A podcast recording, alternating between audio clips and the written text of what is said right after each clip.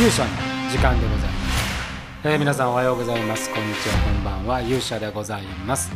本日は3月29日月曜日でございます。いやー今日はもう夏日ということで。いや実際に私ね今日はあの珍しくスーツを着て、え仕事だったんですけれども、まあ、外に出て、えー行ったわけでございますが本当夏でしたね、えーいきなり夏が来たみたいな感じで。やっぱりジャケット羽織ってるとねあの汗ばむ感じでしたね、えーで1年前をねふと思い出してみると1年前はね大雪降ってるんですよ今日。今日。だからもうこの1年でねえっ、と片や1年前は氷点下、えー今回は夏日ということでねまあ天気候っていうのはもう1年1年すごく変わるんだなというふうに思ったりしました。えーということで本日はですね月曜日でございますので鶴姫伝説のお話をしたいというふうに思います。それでは皆さんしばしお耳を拝借いたします。ということでございまして本日6時にですね第63回魔界、えー、ドンジキグラトニー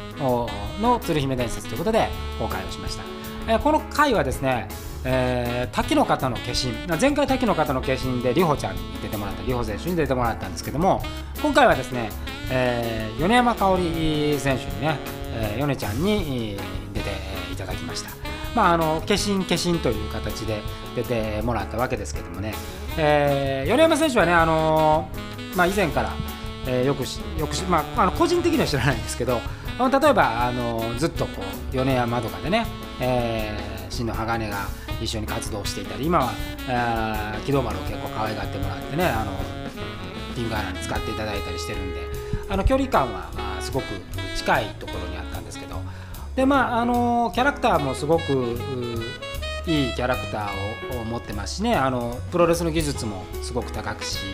えー反応力もあるんで、まあ、どんな形でねこうかつて使いたいなというのはずっと出ていただきたいなとは思っていたんですが、まあ、タイミングがあんまり合わずにですねでこの回にうまくタイミングがあって、えー出ていただくこととなりました。ただまああの出方としてはねあの滝の方の化身をやらなきゃいけない、まあこれいろいろ考えたんですけど本当は、えー、とやってほしかったポジションがあったんですけれどあのまだちょっとねあのここの前後にいろいろなあの事柄があって、えーまあ、とりあえず1回スポットで、えー出てもらおうというふうに、まあ、前回その里穂選手をね里穂ちゃんをそういう形で使ったんで、まあ、もう1回その同じパターンをやろうということで、えー米山選手に出てもらうと。この時に、まあ、考えたら、まあ、1回まず1回であれば通常のイメージしている皆さんの米山選手じゃないキャラクター、まあ、ご本人の、ね、明るいあのほ朗らかなキャラクターって魔界でも絶対映えるんですけどあえてこうシリアスな、うん一つもそういうこう朗らかなとかこうみんなをあったかくするようなそういうこうどちらかというとね魔界集とかのに近いキャラクターだと思うんですよ。あのキャラクター的にはね、えーまあまあジライアとかのところのポジションを一時やってもらおうと思った時期もあったんですけど。ただこの1回に限ってはですね割とシリアスな、えーキラー米山を出してもらいたいということで、えーオファーをしてで、えー覚えていただいて。あの戦いの部分はねもう全然あの心配なかったんですけどやっぱその立ち居振る舞いとか雰囲気とかっていうのをこう滝の方に合わせてもらわなきゃいけないんででもなんかあのすごくね、えー、と戸惑いながらもやっていただいてやっぱりめちゃくちゃうまいなと思いましたね。えーなんかそのこうやっぱ技術が高いっていうのは一つあるのとあのちゃんとその役になりきって、えーもらえるっていうことが、これ最後にこう鶴姫と戦うんですけれどもそこの説得力がすごくある状態でやってもらえたかなというふうに思います。でやっぱこういうこうなんていうんですかねあの本人の持ち味にないものをチャレンジしてもらうっていうのは、まあ演出家としてはね非常にやっぱ面白いっていうかやりがあるところですね。で、まあ、やっぱり魔界って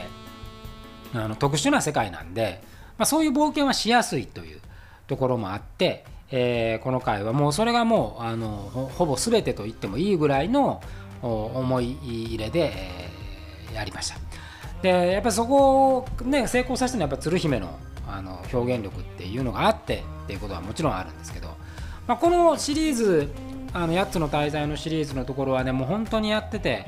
あこれからあまあいよいよこの後に鶴姫は渡米ということになるんですけれども乗ってるんでねチームがあの全体の枠組みが乗ってるんでえ全然心配なかったなという感じですね。でまあ、この辺りからあの真田疾風録も近づいていたりもして、えー、結構忙しい日々だったような記憶があります。えー、でいよいよこの後から年末へ向かってで年末の頃には翌年のねホールの構想を固めて、まあ、当時の構想だと中野2回やった後それからそのまま G ロッソへっていうこういう流れを考えていたんですけどまあこれがねあっという間にもうあの3月で吹き飛ぶっていう 時代にはなりましたけれどこの頃はそういうこう意識がものすごく高くあって、えー、非常に、えー、なんか充実していた回かなというふうに、まあ、このねあの上がりの部位を見てもそう思います。えー、てなことでございましてですね明日はまたですね実はあのロケでございまして360度魔界と言いながら360度ではない魔界を、えー、撮影をします。この模様もねまたお話できればなというふうに思いますし、えー、ちょっとね皆さんがざわめいていただいた